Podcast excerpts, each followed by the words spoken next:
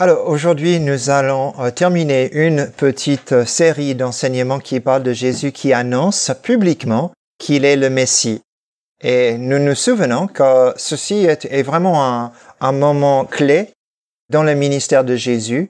Euh, nous avons donc sept chapitres, du chapitre 21 au chapitre 27, qui vont couvrir, qui vont parler seulement de, de, de, de 7-8 jours de la vie de Jésus. Et puis après, chapitre 28, c'est la résurrection et l'ascension. Donc, on peut dire qu'il y a sept ou, huit chapitres qui couvrent, qui, qui, ne parlent que de sept jours. Et si vous regardez, il y a euh, quand même 28 chapitres en Matthieu. Un ministère qui a duré trois ans, et on va passer quand même euh, sept chapitres, huit chapitres à parler de seulement sept jours, ça veut dire qu'il faut prêter attention à cela. Et nous savons aussi que dans ce passage, donc Jésus commence à annoncer qu'il est, il est le Messie et il annonce cela d'une manière publique pour que tout le monde puisse comprendre cela. Hum, c'est important de savoir, Justin nous a montré il y a deux semaines, que c'est à travers la guérison de deux aveugles à Jéricho qui criaient Fils de David, aie pitié de moi. Et Jésus ne, ne, ne fait pas, il dit pas taisez-vous, mais il, il fait ce miracle de guérison d'aveugle qui est un, un, miracle messianique. Et, et les gens sont capables à ce moment-là à comprendre, s'ils ont le discernement, que Jésus est le Messie. Après, Jésus monte à Jérusalem le dimanche des Rameaux, on appelle cela, euh, et il est sur l'âne et les gens acclament Hosanna, béni celui qui vient au nom du Seigneur, le fils de David arrive. Donc, et Jésus dit pas euh, taisez-vous. Plutôt, il est l'initiateur de cette action. Il est non seulement l'initiateur, mais c'est le chef du projet. Euh, et c'est aussi celui qui accomplit les Écritures. Et cela, nous avons vu la dernière fois.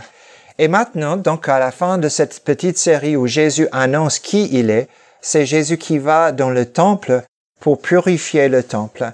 Et donc, nous serons au Matthieu chapitre 21 les versets 12 à 17. Juste pour vous mettre un peu dans le, contexte. Donc Jésus est monté sur le mont des Oliviers, il était sur euh, l'anneau, il redescend dans la vallée du Cédron avec les acclamations de la foule, toujours assis sur l'anneau, les vêtements qui sont étendus. Et puis euh, Jésus qui maintenant monte à Jérusalem. Et soit tout de suite après, soit le jour d'après, il va entrer dans le temple et c'est le texte que nous avons maintenant. Donc Matthieu chapitre 21, le verset 12 et suivant. Jésus entra dans le temple et chassa tous ceux qui vendaient et qui achetaient dans le temple. Il renversa des tables des changeurs d'argent et des sièges de marchands de colombes. Puis il leur dit, les Écritures déclarent, Ma maison sera une maison de prière, mais vous, vous en faites une caverne de brigands. Des aveugles et des boiteux s'approchèrent de Jésus dans le temple, et il les guérit. Les chefs des prêtres et les spécialistes des Écritures s'indignèrent quand ils virent les actions étonnantes qu'il accomplissait, et les enfants qui criaient dans le temple Gloire au fils de David. Ils dirent à Jésus, Entends-tu ce qu'ils disent? Oui, leur répondit Jésus. N'avez-vous jamais lu ce passage de l'Écriture? De la bouche de tout petits enfants et des nourrissons, tu t'es préparé une louange. Puis Jésus les quitta et sortit de la ville pour se rendre à Béthanie, où il passa la nuit. Bon, juste pour voir certaines choses, j'aimerais, là, on a, je sais pas si vous voyez bien, mais ça, c'est un petit plan euh, du, du temple. Et juste que vous ayez l'idée, donc là, c'est le temple, et là, c'est l'esplanade du temple, dans cet endroit. Et il faut savoir que quand on voit Jésus qui entre dans le temple, il dit pas qu'il entre dans cette partie-ci. Il n'a pas le droit. Bon, il a le droit, Jésus, hein, il a le droit. Mais selon les Juifs, il n'avait pas le droit parce qu'il n'est pas de la famille de Lévite ni de la famille de d'Aaron et c'était seulement eux qui pouvaient entrer ici. Il y avait son appel cour d'Israël, il y a la cour des femmes qui était à l'extérieur, et ici on appelle cela le cours des païens ou, des nations. Et c'est sans doute dans cette partie-là que Jésus est. Il n'est pas dans un type de hangar, ni dans un bâtiment, ni comme Saint-Pierre euh, à, Rome, où il y a beaucoup d'espace, où il y a des choses à l'intérieur. Il est sans doute à l'extérieur, à l'extérieur, où les gens ont mis des tables pour échanger l'argent avec l'argent du temple, euh, où il y a des sacrifices de colombes, d'agneaux et d'autres choses qui sont là Donc, dans toute cette partie qui est ici. Et vous voyez qu'il y a des entrées, n'est-ce pas, qui sont là, dans ces différents endroits. Et les gens pouvaient aussi utiliser ces entrées pour traverser d'un côté de Jérusalem à l'autre, de ces parties au sud pour aller au nord, par exemple. Et il semble que les gens euh, comme autrefois dans la cathédrale de Lausanne, utiliser le temple comme un raccourci d'aller d'un endroit à l'autre. Et je sais pas si vous êtes au courant, mais dans le, à l'église, euh, euh, à la cathédrale de, de, de, Lausanne, il y avait autrefois une porte de côté et les gens traversaient traversaient la cathédrale, d'aller d'un côté de la ville à l'autre. Bref, vous pouvez passer une fois une visite avec Stéphanie, elle vous explique tout. Mais ce que j'aimerais bien que vous compreniez, que cet espace est très très large et c'est comme un grand marché où il y a des gens qui font des affaires. Et le temple, c'est quand même compliqué. Hein. Le, temple n'est pas, ne, tombe pas dans une théologie facile. Parce que Dieu dit depuis le début qu'il ne peut pas être confiné dans un temple et il n'a pas demandé un lieu, plutôt un tabernacle, une, une tente qui était mobile pour accompagner le peuple. Et quand David a eu l'idée de construire un temple à Jérusalem, Dieu a dit quoi? Dieu a dit non. Non, j'ai pas besoin de temple.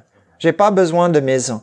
Et nous savons qu'il a quand même cédé euh, il avait décidé qu'il y aurait un lieu où son nom sera donc prononcé, c'est à Jérusalem. Et nous savons aussi que Salomon, donc le fils de David, a construit le temple avec beaucoup de, beauté, de l'or, de l'argent et du bois qui était orné. Ce temple-là avait été détruit pendant le temps de Jérémie. Le prophète de Dieu. C'était en 587, 586 avant Jésus-Christ que le temple a été détruit par les Babyloniens. Et ceci comme, euh, comme accomplissement de la prophétie que Dieu avait donnée parce que Israël était dans la rébellion. Nous savons que plus tard, le temple a été reconstruit, mais pas vraiment dans sa grandeur. On dit que quand les Israélites ou les Juifs ont vu, après leur exil en Babylone, quand ils ont vu le temple, ils ont pleuré, ceux qui se souvenaient de la grandeur du temple de Salomon.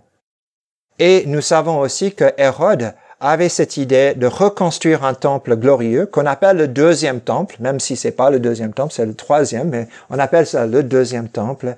Et c'était donc l'un des merveilles du monde. Un merveille du monde. Regardez une fois sur le web ces images que nous avons reconstituées du temple et vous voyez que c'était quelque chose de grandiose, de grandiose. Donc, il y a un temple qui existe, mais ce temple n'est plus un endroit de communication avec Dieu. C'est un endroit politique et c'est un endroit de commerce. Et cela, nous le savons parce que Jésus lui-même le dit. Dans ce cours donc que nous avons, il y a ceux qui vendent des bêtes, des animaux. Il y a ceux qui échangent l'argent pour que les gens puissent payer l'impôt et il y a donc ces trois groupes de vendeurs, de changeurs et de ceux qui utilisent les cours du temple comme un raccourci pour aller d'un endroit à l'autre. Bon, quel est le mal de faire du commerce à cet endroit? Quel est le problème? Parce qu'on rend un service qui est assez utile. Imaginons que vous habitez Galilée, c'est 90 kilomètres de Jérusalem, et vous devez mener votre agneau 90 kilomètres comme ça, ça serait peut-être pas très facile à faire. Et donc, on peut imaginer que quelqu'un va vendre leur agneau à, Galilée et ils vont redescendre à Jérusalem et acheter un autre agneau sans, sans faute, sans, sans, euh, sans, ouais, sans faute pour pouvoir l'offrir. Ou la même chose avec des colombes. Vous imaginez faire 90 km, 110 km avec, euh, avec deux colombes comme cela. Vous êtes content? Ouais, on va à Jérusalem pour mourir. Donc, euh, vous voyez, ça, ça pourrait être quelque chose d'assez difficile. Mais, euh, et, et, donc, euh, on, on voit qu'il y a un service qui est, qui est rendu à ce niveau-là. Le problème, c'est que les prix étaient 20, 20 fois plus, souvent plus chers à l'intérieur qu'à l'extérieur. Et non seulement cela, ces gens qui avaient fait le voyage, c'était des prêtres qui disaient si le sacrifice était donc acceptable ou pas. Euh, était sans faute ou pas. Et souvent, ils disaient que c'était avec faute, donc on ne pouvait pas l'offrir comme sacrifice, et il fallait acheter de chez nous Il faut savoir que les sacrificateurs de l'époque, la famille d'Anas, donc euh, et Caïphe, touchaient un pourcentage sur tout ce qui était vendu là. C'est pas comme Justin et moi, nous touchons pas de pourcentage de, de cela. C'est comme cela que eux ils, faisaient. Vous comprenez ce qui se passait? Donc c'était à leur intérêt de dire ah non ça va pas, il faut acheter de chez nous. Non seulement cela, chaque homme, et les femmes c'était pas le cas, mais pour les hommes, devait payer un impôt au temple. Et ça, c'était dans la loi de Dieu. C'est lui qui l'avait dit. Mais il ne pouvait pas payer avec des francs suisses ni avec des euros. Okay? Il devait avoir de l'argent spécifique pour le temple, qui était donc euh, sacré, qui était pur. Et évidemment, les taux d'échange n'étaient pas favorables aux pèlerins qui... De... Donc c'était vraiment un endroit où on se faisait de l'argent on se faisait de l'argent. Euh, vous avez été dans des endroits comme cela? Où il y a un temple, cathédrale ou église autre, et il y a un magasin après l'autre, après l'autre, après l'autre, qui, qui vend des choses euh, religieuses euh, et, et on fait de l'argent sur le dos des, pèlerins? Vous, avez vu des, des, choses comme cela? Bon, ça c'est pire. Ça c'est pire. Parce que ces gens-là, euh, ils devaient être dans la vérité et guider le peuple, et ils ne le font pas. Euh, ils donnaient pas le label de purité sur les animaux, mais ils disaient acheter chez nous. Et le pire, c'est que ce que j'ai lu, c'est que parfois ils donc achetaient ces bêtes à l'intérieur, à l'extérieur, et les revendaient à l'intérieur après les avoir purifiées. Bref, vous voyez ce qui se passe. Et donc, il y a trois passages bibliques qui nous aident à comprendre ce que Jésus a fait. Et pourquoi ce qu'il fait annonce qu'il est donc le Messie. Le premier, c'est Ésaïe chapitre 56, et vous avez une partie de cela, j'ai mis sur le tableau, donc vous pouvez lire Ésaïe 56, où Jésus dit, ma maison sera appelée une maison de prière pour toutes les nations. C'est une citation d'Ésaïe, et donc on va le lire dans son contexte. Ésaïe 56, les versets 6 et 7. Et les étrangers qui s'attacheront à l'Éternel pour le servir, pour aimer le nom de l'Éternel, pour être ses serviteurs, tous ceux qui garderont le sabbat pour ne point le profaner et qui persévéreront dans mon alliance, je les amènerai sur la montagne sainte Jérusalem et je les réjouirai dans ma maison de prière. Leurs holocaustes et leurs sacrifices seront agréés sur mon autel, car ma maison sera appelée une maison de prière pour tous les peuples. Hein? Et donc, Jésus cite ce passage. Mais est-ce que cet endroit que j'ai montré avant, est-ce que cet endroit, le cours des païens, est devenu un endroit de prière? Mais non. C'était un endroit dégoûtant on refusait la possibilité des gens à adorer Dieu sincèrement. C'est devenu donc vraiment un autre endroit. Et donc, première chose à comprendre, Ésaïe 56 dit que le temple sera un jour un, lieu d'accueil pour tous, pour toutes les nations. Mais ce n'est pas possible avec les commerces qui se passent au sein du temple. Deuxième chose, c'est une prophétie de Jérémie. C'est dans Jérémie chapitre 7. Nous lisons. Ah, alors, Jérémie, donc je vous ai dit, il était le prophète au moment où Jérusalem est tombée aux Babyloniens. Vous vous souvenez de cela? Et au chapitre 7 de Jérémie, avant la chute de Jérusalem, il va au temple, il se met dans, sur la, dans les portes, là, et il commence à prêcher. On, on appelle ça la prédication du temple. Okay? Ben, c'est assez simple parce qu'il a fait au temple. Okay? Et il prêche et il dit, il dit que Dieu va détruire ce temple, que Dieu n'est pas satisfait de votre vie, de vos vies. Vous êtes dans la rébellion, mais je vais vous lire le texte, ok? C'est Jérémie chapitre 7. Il dit, cessez de vous fier à ces paroles trompeuses. Voici le temple de l'Éternel. Voici le temple de l'Éternel. Oui, c'est ici qu'est le temple de l'Éternel. Donc, l'idée, c'est que le, le, peuple donc euh, de l'Ancien Testament se sentait en sécurité s'ils étaient dans les parvis donc, dans cet endroit que nous avons vu, dans les parvis, ils étaient, ils étaient dans le temple de l'Éternel. Et donc, ils étaient protégés des nations. Mais notons bien verset 11 de Jérémie 7. Est-elle à vos yeux une caverne de voleurs, cette maison sur laquelle mon nom est invoqué? Je le vois moi-même, dit l'Éternel. Jérémie dit, c'est une caverne de voleurs. Hein? Vous imaginez? Un endroit où les gens, ah, je suis en sécurité, sécurité avec Dieu parce que je viens ici, j'offre mes sacrifices, je fais tout ce qu'il faut, je, je tourne à droite, je tourne à gauche, je dis comme ça, je dis comme ça, je fais tout, je passe l'attaque, je suis purifié, je donne d'un. Ils disent, ah ouais, je suis en sécurité. Mais leur vie était pourrie. Hein? Et ils disent, ah, bah, c'est le temple du Seigneur, le temple du Seigneur, le temple du Seigneur. Il dit, non, il dit, caverne de voleurs, caverne de voleurs, caverne de voleurs. Et qu'est-ce qui se passe après? C'est Babylone qui vient et qui détruit Jérusalem. Hmm. Jésus est connu à la fin de, de, de à, cette journée des, des, euh, quand il monte à Jérusalem sur l'anneau. Vous savez, on dit qui est-ce? C'est le prophète de Nazareth de Galilée. Et que dit le prophète? La même chose que, que, que Jérémie a dit. La même chose. C'est que il y a une destruction qui va venir. C'est une caverne de voleurs.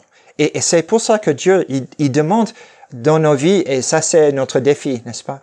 Il demande, il demande les, les choses, les rituels, baptême, toutes ces diverses choses. Il demande cette obéissance, mais il demande nos vies, n'est-ce pas? C'est ça qu'il demande. Puis la dernière chose que nous avons, un troisième passage. Donc, nous avons vu Ésaïe 56, nous avons eu Jérémie chapitre, chapitre 7, et une dernière chose que nous avons, c'est Malachie chapitre 3, les versets 1 à 3. Si vous aimez le Andel, le Messie, il y a un qui dit And he shall purify. Je ne chanterai pas le tout, mais parce que je veux que vous restez éveillés et que vous tombiez pas malade et qu'il pleuve pas. Mais mais Malachie chapitre 3, les versets 1 à 3, Andel a appris cela et je crois que c'est vrai parce qu'il va dans le temple, le Messie est attendu pour purifier.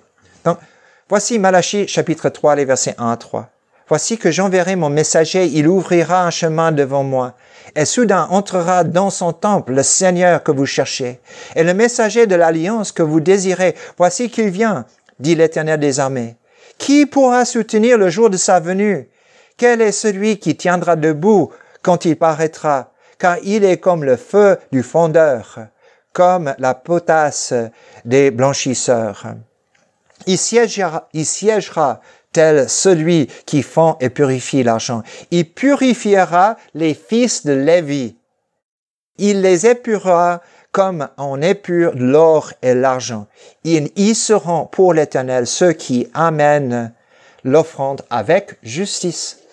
Jésus y va et il, il, il purifie parce que Malachie chapitre 3 dit que celui, le messager du Seigneur, allait venir et purifier les fils de Lévi, c'est-à-dire les prêtres. Et Jésus y va pour faire cela. Et vous savez ce qui est extraordinaire? Que quand les chrétiens commencent à écrire sur tout ce que Jésus a fait, Pierre, le disciple, dit qu'il est un prêtre, Jésus. Il est un prêtre et il établit un peuple de prêtres qui est l'Église. Nous sommes des prêtres pour Dieu. OK? Dans trois passages bibliques qui nous montrent ce que Jésus devait faire. Okay? Ésaïe 56, tout le monde, Jérémie chapitre 7, et finalement le passage de Malachie chapitre 3, qui devait purifier le temple. Okay? Toutes ces choses parlent de Jésus et comme sa manière de montrer qu'il est le Messie. Mais il y a une dernière chose, et je vous ai déjà parlé de cela la semaine passée. Mais c'est notre héros juif deux siècles avant Jésus, ce moment-ci, donc 200 ans avant, euh, s'appelle Judas Maccabée. Que le jour d'Anouka, okay, cette fête, qu'est-ce qui s'est passé? Il entre dans le temple pour purifier le temple de ces sacrifices des Grecs, des porcs sur l'autel. Il purifie le temple. Et aujourd'hui, les Juifs fêtent cette purification. Nous, nous fêtons quoi? La purification du temple en Jésus-Christ, car lui, il est le vrai temple. Quand Jean raconte une purification du temple que Jésus a fait, ils disent, avec quelle autorité fais-tu cela? Et Jésus dit quoi? Il dit, détruisez ce temple et en trois jours, je le rebâtirai. Il ne parlait pas de son temple, ce temple-là, mais il parlait de son corps, de son corps. Et ce que nous apprenons, c'est que Jésus est venu pour régner, que Jésus est venu pour mourir et il est venu pour juger. Et c'est cela que la purification du temple nous montre, son règne et son jugement. Parce que après, on va voir qu'il y a un figuier maudit. On ira au jardin pour faire cela, on va essayer pour voir si ça Il y a un figuier maudit. Il y aura le parabole, la parabole des deux fils. Il y aura les vignerons méchants qui sont punis et il y aura les invités qui refusent de venir aux noces. Ce sont des paraboles de jugement.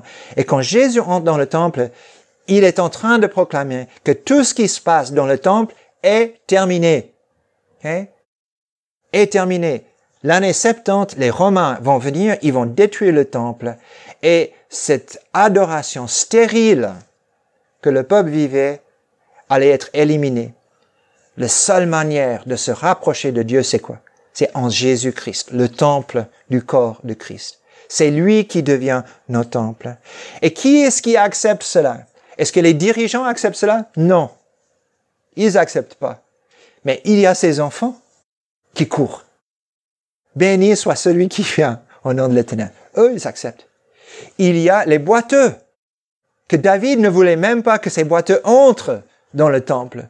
Les boiteux, Jésus les accepte, il est guéri. Il y a les aveugles.